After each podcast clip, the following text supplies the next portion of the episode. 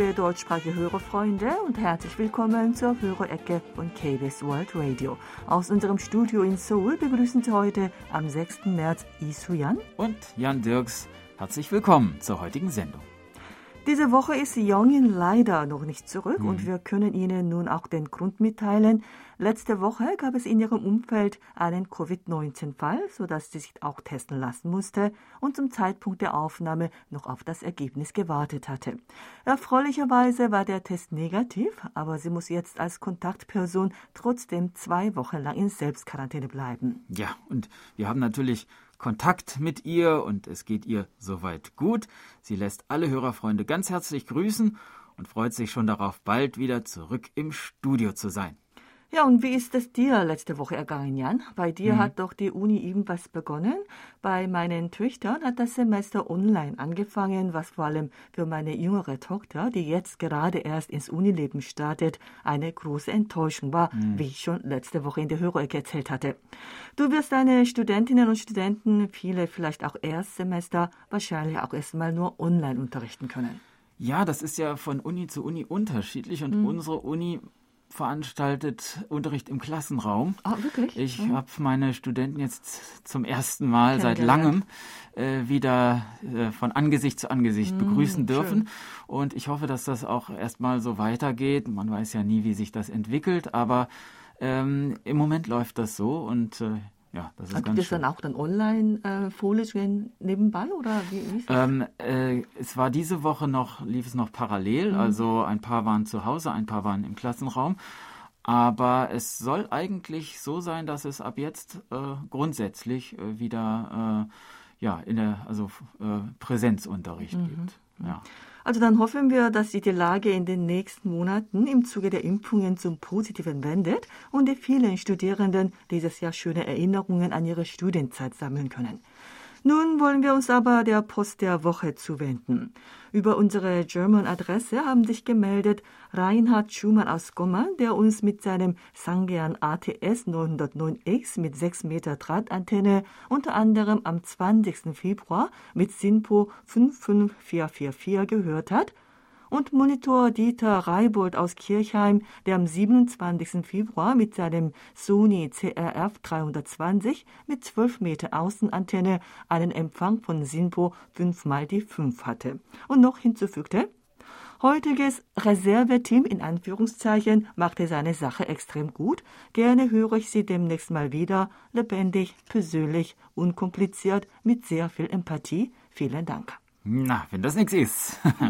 Am nächsten Tag berichtete Monitor Burkhard Müller aus Hilden, dass er uns mit seinem Reuter RDR 50C mit 13 Meter Drahtantenne und Tiking und Koch Antennentuner zunächst mit Simpo 5x4 empfangen konnte, dann aber ab 20.25 Uhr die Sendung sehr schlecht zu verstehen war und die Empfangswerte vielleicht noch bei Sinpo 5x2 oder 5x3 lagen.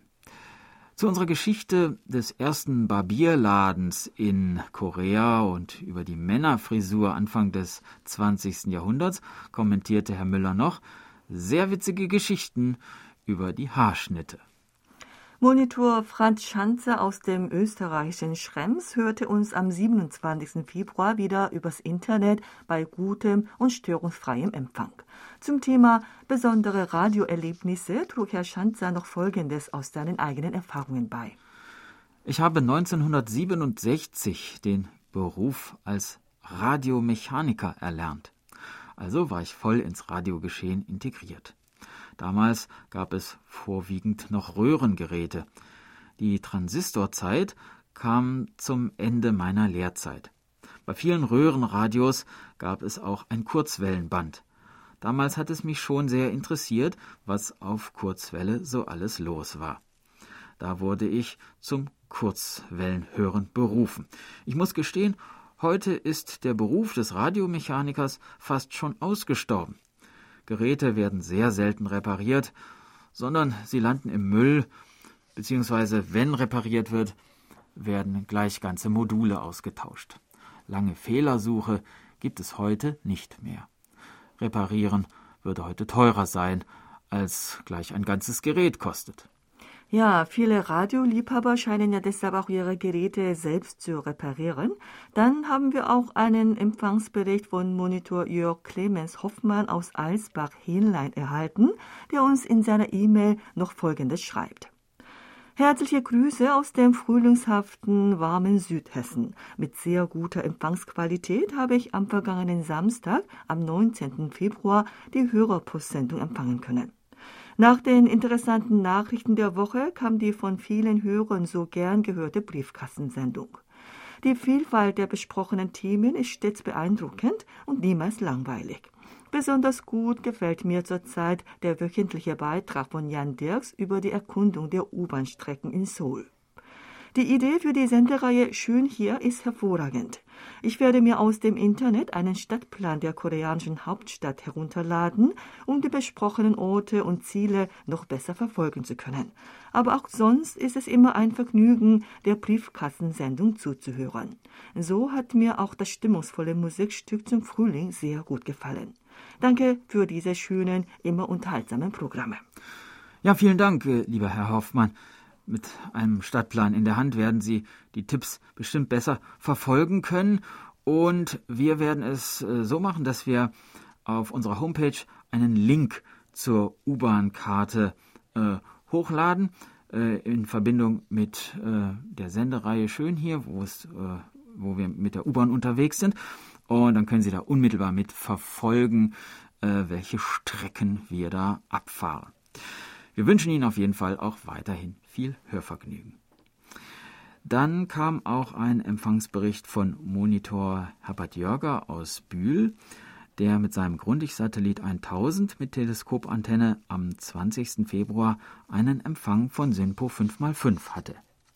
Herr Jörger fügte außerdem noch hinzu, das kalte Wetter hat sich mit Ausgang des Faschings wieder geändert.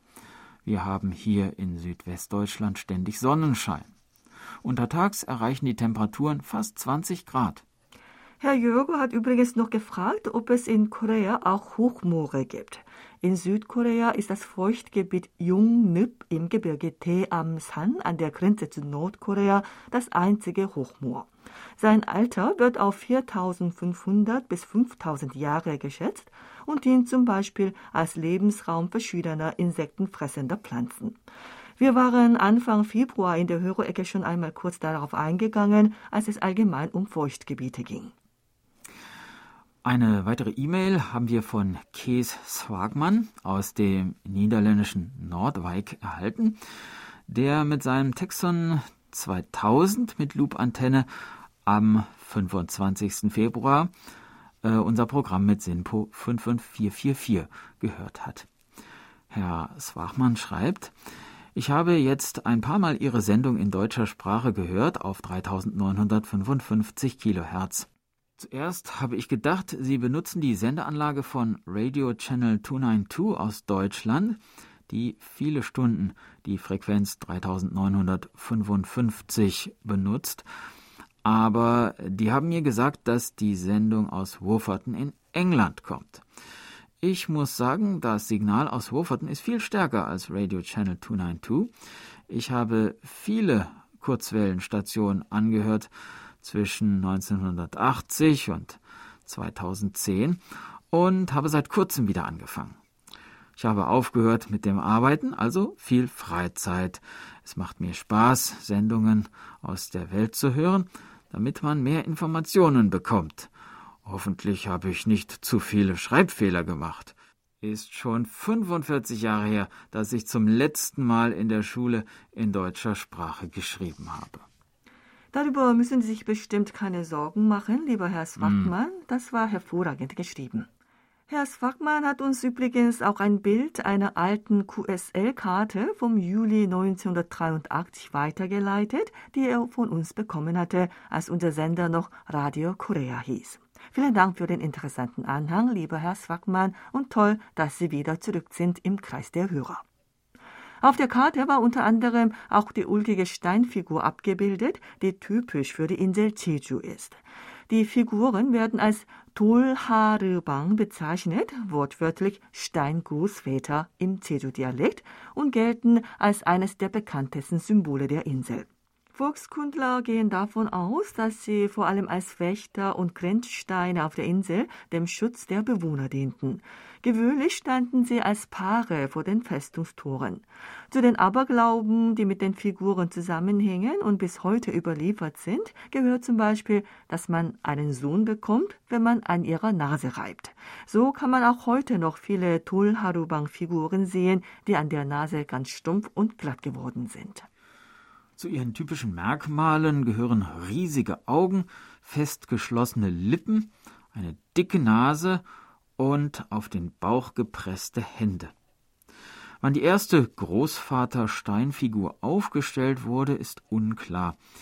Im Original sind die Figuren aus porösem Basaltstein angefertigt. Basaltsteine findet man überall auf der Insel, was damit zusammenhängt, dass Jeju-do eine Vulkaninsel ist. Heute sind noch 47 originale Steingroßväterfiguren erhalten geblieben und stehen unter Schutz. Zwei davon stehen heute im Volkskundemuseum im Palast Gyeongbokgung in Seoul, die anderen überall verstreut auf der Insel Jeju. Ja, und wieder zurück zur Post. Bei Monitor Bernd Seise aus Ottenau bedanken wir uns für seinen Empfangsbericht vom Februar, in dem er mit seinem Grundig-Satellit 700 mit Teleskopantenne einen durchschnittlichen Empfang von SINPO 5 mal die 4 verzeichnete. Dann hat uns diese Woche noch eine traurige Nachricht erreicht. Einige Hörerfreunde haben uns mitgeteilt, dass der langjährige Hörerfreund Hermann Heine Pietschmann aus Erfurt am 3. Februar 2021 verstorben ist. Auf diesem Weg möchten wir unser Beileid aussprechen. Unser tiefes Mitgefühl gilt seiner Familie. Im Gedenken an Herrn Heiner Pietschmann spielen wir heute das Musikstück Gebet, gespielt von Yi Ji-young.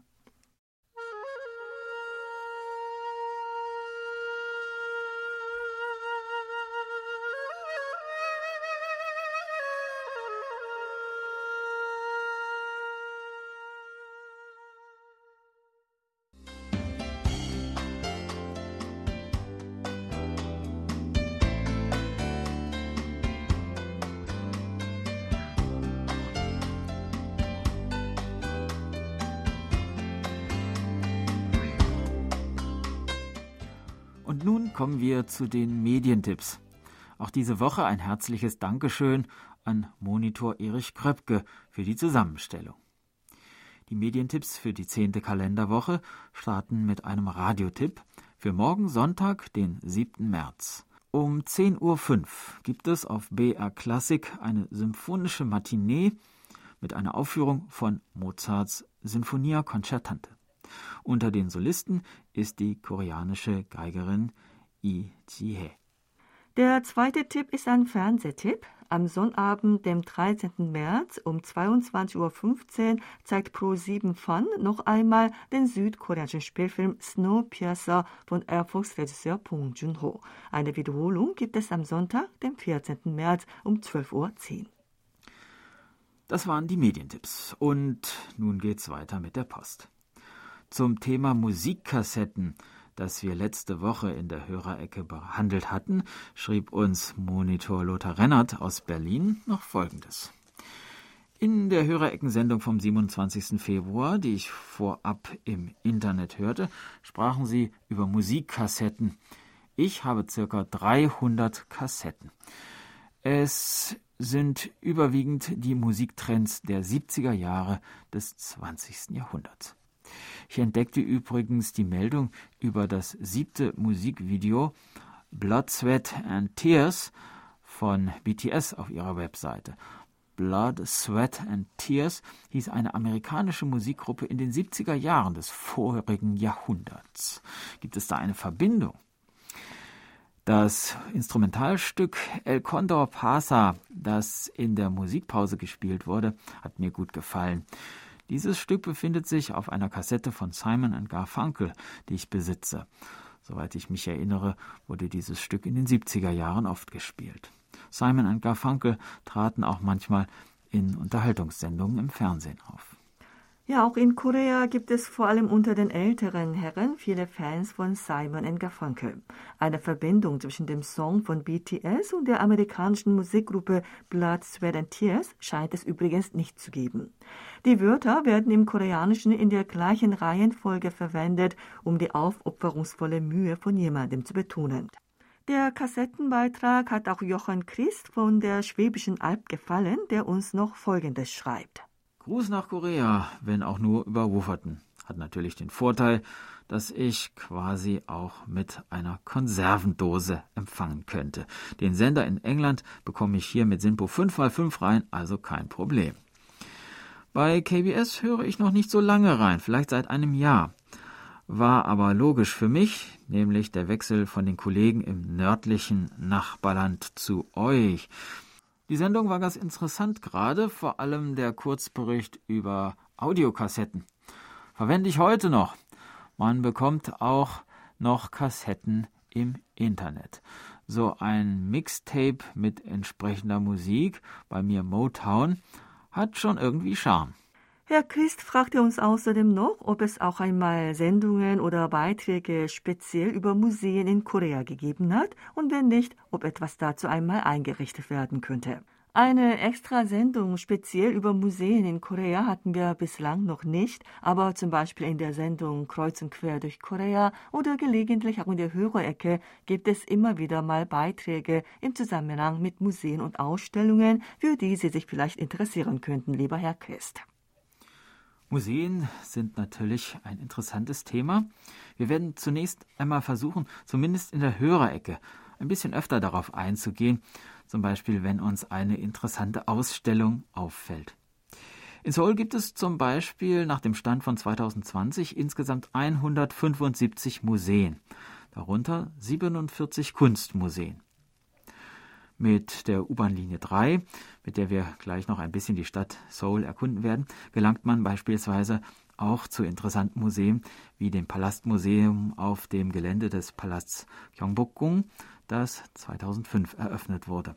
Ausgestellt sind unter anderem traditionelle Trachten und Accessoires der Königsfamilie des Joseon-Reiches, Alltags- und Dekorationsgegenstände wie Tongefäße und Vasen, Palastmöbel sowie auch Porträts von Königen des Joseon-Reichs, die den Besuchern die Hofkultur des Königreiches näher bringen.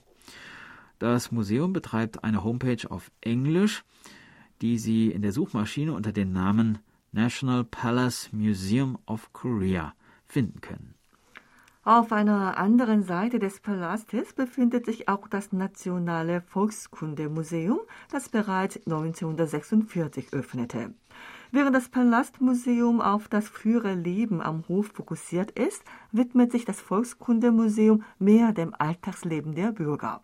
Anhand von Gegenständen des täglichen Lebens oder Kleidung, Nahrung und besonderen Kunstwerken stellt das Museum das alltägliche Leben auf der koreanischen Halbinsel von den prähistorischen Zeiten bis zur Moderne vor. Die Großvater-Steinfiguren, die wir vorhin erwähnt hatten, stehen auf dem Außengelände des Museums, wo zum Beispiel auch ein traditionelles koreanisches Familienhaus der gesellschaftlichen Mitte bzw. Oberschicht aus dem 19. Jahrhundert originalgetreu erhalten ist. Ein paar U-Bahn-Stationen entfernt vom Palast Gyeongbokgung befindet sich auch das Sodemun Naturkundemuseum. In Korea gibt es leider noch kein nationales Naturkundemuseum, so dass dieses im Jahr 2003 eröffnete Museum das älteste mit öffentlichen Geldern errichtete Naturkundemuseum in Korea ist. Es beherbergt über 45.000 Exponate aus den Bereichen der Astronomie, Geologie, Paläontologie, Zoologie sowie der Pflanzen- und Menschenkunde und zeigt zum Beispiel, wie die koreanische Halbinsel geformt wurde und welche geologischen Besonderheiten und auch Fossilien in Korea zu finden sind. Bei den Kindern beliebt ist natürlich auch das nachgebildete Dinosaurierskelett im Erdgeschoss. Ja, ich war auch vor einer Weile mit der Familie da, da gab es ein großes Hallo. Das ist ganz gut gemacht, das Museum. Mhm. Also das sind die drei Museen, die Sie mhm. mit der U-Bahn-Linie 3 in Seoul erreichen können. Mehr zu dieser Linie und was sich so links und rechts von der Strecke alles befindet, erfahren Sie gleich in Jans Ecke schön hier. Wir schauen uns aber erst einmal die Post weiter an. Über unsere German-Adresse hat sich auch Monitor Nure Streichert aus Hildesheim gemeldet, der uns auf der Kurzwelle am 27. Februar mit Sinpo 5 mal die 4 und am 28. Februar mit Sinpo 5 mal die 3 bei starkem Rauschen und Schwankungen gehört hat. Herr Streichert berichtete außerdem, das war jetzt nach 14 Tagen Schneechaos endlich wieder eine wunderbare Woche. Wir konnten hier fast fünf Tage am Stück Sonne pur genießen und das haben wir auch ausgenutzt. Allerdings war dafür das Wochenende etwas kühler. Und wenn ich meiner Wetter-App glauben darf, wird es nächste Woche ähnlich aussehen. Da würde mich mal interessieren, was gibt es in Korea eigentlich für Wetter-Apps? Wie genau sind die? Wir würden sagen, dass die meisten Koreaner einfach die Wetter-App, die bereits in ihrem Handy installiert ist, benutzen. Oder die Wetterseite der Suchmaschine Naver. Die Seite zählt übrigens auch zu den meistbesuchten Internetseiten im Land. Die Wettervorhersage ist ein undankbares Geschäft. Perfekt ist sie selten und es hagelt schnell Beschwerden. Auch in Korea haben sich viele in den letzten Jahren oft über ungenaue Wetterberichte beschwert. Das richtete sich aber nicht gegen bestimmte Apps, sondern gegen die Ungenauigkeit von Wettervorhersagen allgemein. Über die Internetberichtsvordrucke kamen dann auch Empfangsberichte von Monitor Michael Willruth aus Frankfurt am Main, der am 20. Februar mit seinem ICOM IC 705 mit 6 Meter Drahtantenne einen Empfang von SINPO 55444 hatte und von Dennis Reger aus Lübeck, der uns am 25. Februar mit seinem Airspy Discovery mit SINPO 54534 gehört hat. Vielen Dank für Ihr Programm und die Sendungen. Ich wünsche Ihnen eine gesunde Zeit und freue mich auf die nächsten Sendungen, schrieb uns Herr Reger noch. Gemeldet haben sich auch Wolfgang Lessig aus Deutschland, der uns am 27. Februar auf der Kurzwelle mit SINPO 43434 empfangen konnte. Monitor Paul Gager aus Wien, der im Februar mit seinem Texun S2000 mit Teleskopantenne einen durchschnittlichen Empfang von SINPO 5x4 verzeichnete. Und Gottfried Sennekamp aus Stadtlohn, der mit seinem Kundig Satellit 700 mit Teleskopantenne am gleichen Tag einen Empfang von SINPO 5x4 verzeichnete. Danke für das immer gute Programm, fügte Herr Sennekamp noch hinzu. Bodo Quart aus Deutschland machte uns noch auf eine anstehende Ausstellung über Berge in Nordkorea im Alpinen Museum in Bern aufmerksam. Ein Filmteam des Museums reiste für dieses Projekt im Jahr 2018 und 19 durch Nordkorea. Die Ausstellung Let's Talk About Mountains, eine filmische Annäherung an Nordkorea, soll vom 27. März 2021 bis zum 16. Januar 2022 gezeigt werden. Dazu schrieb uns Herr Quart noch, als Reisebegleiter deutschsprachiger Touristengruppen besuche ich jährlich seit 2014 im September dieses interessante Land, welches ich wirklich als sicher, sauber und sehenswert gerade im Öffnungsprozess betrachte. Eine Bekannte, die mein Interesse an Nordkorea kennt, machte mich auf diese Ausstellung des Berner Alpinen Museums aufmerksam. Über das Internet habe ich viele interessante Details des Vorhabens erfahren, die mich so positiv gestimmt haben, dass ich unbedingt mit einigen Personen, welche mit mir in Nordkorea waren, diese Ausstellung so bald als möglich besuchen möchte. Mehr Informationen finden Sie auf der Homepage des Alpinen Museums der Schweiz oder auch, wenn Sie in der Suchmaschine die Begriffe Alpines Museum der Schweiz und Let's Talk About Mountains eingeben.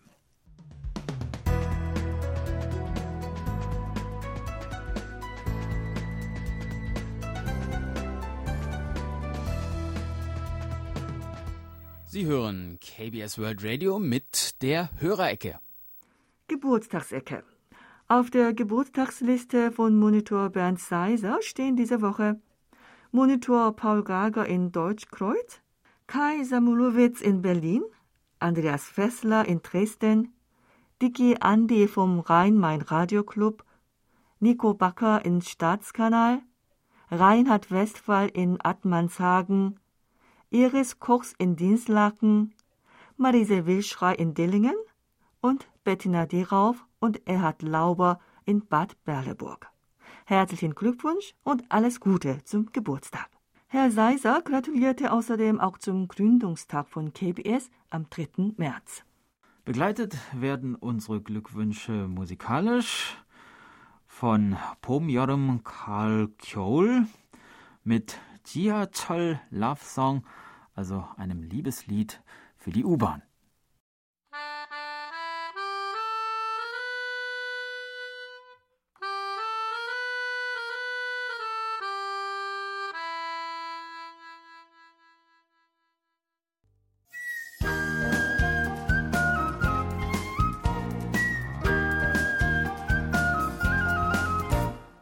Schön hier.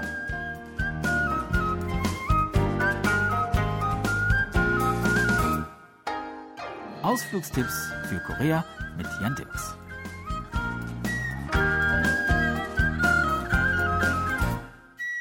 Vor kurzem sind wir einmal um den Palast Gyeongbokgung herumgewandert. An der U-Bahn-Haltestelle Gyeongbokgung steigen wir heute ein in die Linie 3, die orangefarbene Linie, und fahren nun ein bisschen aus der Innenstadt von Seoul hinaus. Eine Station weiter, an der Station Tongnimun, wollen wir aussteigen. Hier steht das Tor Tongnimun, das Unabhängigkeitstor. Es befindet sich auf dem Platz, wo vorher das Tor Yongunmun stand, an dem chinesische Gesandte vom König empfangen wurden. Es wurde im Jahre 1898 mit Spenden der Bevölkerung als Symbol der Unabhängigkeit errichtet. Von U-Bahn-Ausgang 4 laufen wir nun fünf Minuten. An diesem Ort befindet sich eine interessante Gedenkstätte, die Einblick vermittelt in ein dunkles Kapitel der koreanischen Geschichte. Die alten braunen Backsteingebäude gehören zum Gefängnis Sodemun. Es wurde 1908 gegen Ende der Joseon-Zeit errichtet und während der japanischen Kolonialzeit dazu genutzt, Anhänger der koreanischen Unabhängigkeitsbewegung gefangen zu halten, zu foltern und schließlich hinzurichten. Bis 1987 wurde das Gebäude weiterhin als Gefängnis benutzt. Die erhaltenen Einrichtungen wurden in eine Gedenkstätte umgewandelt und bis heute sind einige Gefängniszellen im Originalzustand erhalten geblieben. Man findet hier außerdem eine Ausstellung zur Geschichte des Gefängnisses und der Unabhängigkeitsbewegung, den Originalhinrichtungsraum sowie den Wachturm, der das traurige Wahrzeichen der Anlage ist. Wenn man sich hier umgesehen hat, versteht man das Land Korea vielleicht ein wenig besser. Aber vielleicht braucht man auch ein wenig Zeit, um die Eindrücke zu verarbeiten. Hinter dem Gebäude liegt ein kleiner Park, wo man spazieren gehen kann. Und steigt man ein kleines Stück den Hügel hinauf, kommt man zu einem wunderschönen Wanderweg, auf dem man durch den Wald einmal um den Berg Ansan herumwandern und dabei einen weiten Blick über die Stadt Seoul genießen kann. Diesen Weg haben wir in einer früheren Folge unserer Sendereihe schon einmal erkundet. Die zweite Hälfte unseres Ausfluges soll ein wenig unbeschwerter werden. Wir wollen nun noch ein bisschen weiter hinausfahren aus der Stadt. Die Linie 3 führt uns bis in den Vorort Ilsan. In dieser Gegend leben viele Pendler, die jeden Tag mit der U-Bahn nach Seoul fahren, um dort zu arbeiten. Hier herrscht eine andere Atmosphäre als in der Innenstadt von Seoul. Die hohen Wohnpreise im Stadtgebiet von Seoul haben dazu geführt, dass sich im Randgebiet der Metropole hochmoderne Vorstädte gebildet haben, die in den letzten Jahren immer weiter angewachsen sind. Am Bahnhof Chongbalsan steigen wir aus, nehmen Ausgang 1 und laufen 15 Minuten. Nun sehen wir, wieso diese Gegend für viele Menschen attraktiv ist. Die großen Apartment-Wohnblocks sind eingebettet in eine ansprechend gestaltete Umgebung. Wir erreichen den Seenpark von Ilsan. Er ist einer der größten künstlich angelegten Parks in ganz Asien, verfügt über einen etwa 4,7 Kilometer langen Radweg und einen 8,3 Kilometer langen Wanderweg entlang des Seenufers. Es gibt künstliche Inseln, einen großen Kinderspielplatz und einen Musikbrunnen. Jedes Jahr finden hier die internationale Blumenmesse und das Herbstblumenfestival statt. Für Hallyu-Fans lohnt sich ein Besuch der Goyang New Hallyu Gallery, in der man TV-Serien und Filme sehen kann, die entweder in der Stadt Goyang gedreht oder von der Stadt finanziell unterstützt wurden. Zwei Stationen weiter. U-Bahnhof Terra, Ausgang 2. Zehn Minuten laufen und wir sind am Kintex, dem internationalen Messe- und Kongresszentrum, wo das ganze Jahr über Ausstellungen und Veranstaltungen stattfinden, auf einer Fläche von knapp 225.000 Quadratmetern und drei Stockwerken. Ganz in der Nähe befindet sich der One Mount Themenpark, eine riesige Anlage, auf der man sich in verschiedenen Einrichtungen vergnügen kann. Besonders im Waterpark, einer riesigen Indoor- und Outdoor-Badeanstalt mit Riesenrutsche, Wellenbad, Spa, Sauna und allerlei Spielgeräten. Auch ein paar Palmen hat man dort aufgestellt. Außerdem gibt es den Snowpark, wo man eine künstliche Schneelandschaft mit einer großen Eislauffläche und einer Art Rodelbahn in einer großen Halle untergebracht hat. Statt Palmen sieht man hier Tannenbäume. Für Unterhaltung ist also gesorgt, und wer hier Geld ausgeben möchte, der sollte dies am besten gemeinsam mit Kindern tun, dann fällt das alles etwas leichter. Tja, das war unser Ausflugstipp für diese Woche. Nächste Woche geht's dann weiter. Dann wollen wir mal sehen, was Linie 4 so alles zu bieten hat. Tschüss und bis dann, sagt Jan Dirks.